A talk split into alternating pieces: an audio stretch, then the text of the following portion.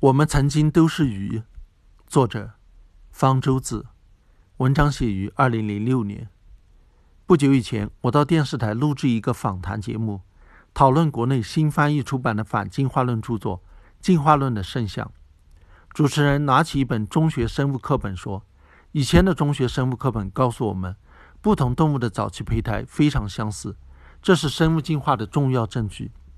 但是后来科学家们发现，这个证据是十九世纪末德国生物学家海格尔伪造出来的。”所以，现在国内中学生物课本已经把有关内容都删掉了。听了这些话，我吃了一惊。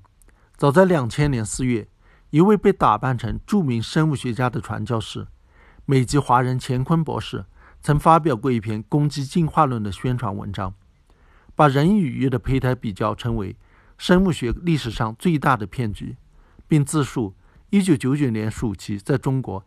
曾接受北京某出版社副编的专访，他建议在中学课本上删除有关内容。据称，这项更正在两年内可能完成。若果真如此，中国在教材上的改进要跑在英美的前面。我当时曾撰写了几篇文章，在网上和报刊上驳斥乾坤的谬论，没想到还是没有作用。中国教材对反进化论谬论的接受，果然跑在英美的前面。中学教材的编辑如果不轻信神创论者的谣言，去咨询一下胚胎学家、发育生物学家或者动物学家，就会知道人与鱼在胚胎发育的早期存在相似性，是一个被无数人观察到的事实，并非某个人的捏造。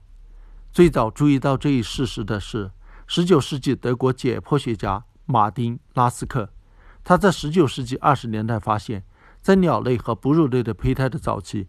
都出现了鳃裂，很显然，它们在胚胎发育时经过了类似鱼的阶段。稍后，迈克尔归纳出了一条定律：高等动物的胚胎在发育过程中，基本上逐步经过类似低等动物的阶段。实验胚胎学的创始人冯·贝尔也注意到动物胚胎发育的相似性，提出了四条后来被称为冯贝尔定律的胚胎发育法则。达尔文在1859年出版的《物种起源》中，详细分析了动物胚胎发育的相似性，指出这是反对神创论的最有力的证据。他质问道：“如果生物是神创的，应该让受精卵以最直接的方式发育成成体，何必让整个胚胎发育过程如此迂回曲折？为什么陆栖的脊椎动物的胚胎发育要经过鳃弓阶段？为什么须鲸的胚胎有牙齿？”为什么高等脊椎动物的胚胎有脊索？唯一合理的解释就是这些奇怪的形态是它们的祖先的遗产。胚胎结构相同，透露了祖先相同。而要再过七年，也就是1866年，海格尔才发表其研究动物胚胎发育的著作。为了证明他提出的生物重演律，也就是生物发育重演了物种进化的过程，他在绘制胚胎比较图时。做了偏离事实的加工，过分强调其相似性。然而，虽然海格尔绘制的插图有错，他的生物重演律也不成立。胚胎发育并非在严格的重演进化过程，但是胚胎在发育过程中重演祖先的某些特征却是不争的事实，也是生物进化的富有说服力的直接证据。如果现在的课本还在用海格尔的插图，那当然不妥。但是因为图有错，就把相关内容全都删除，那是典型的因噎废食。正常的做法应该是用正确的插图或者实物照片取代。人的胚胎发育早期的确有过一个类似鱼的阶段，不仅外形像鱼，长出鳃裂，而且内脏也像鱼。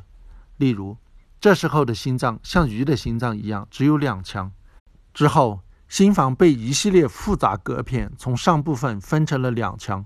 然后心室再被一个从下部长出的隔片分成了两腔，这个心脏发育的过程就像是重演了心脏的进化过程，从一心房一心室的鱼类心脏，变成两心房一心室的两栖类心脏，再变成两心房和分隔不完全的两心室的爬行类心脏，最后才是两心房两心室的哺乳类心脏。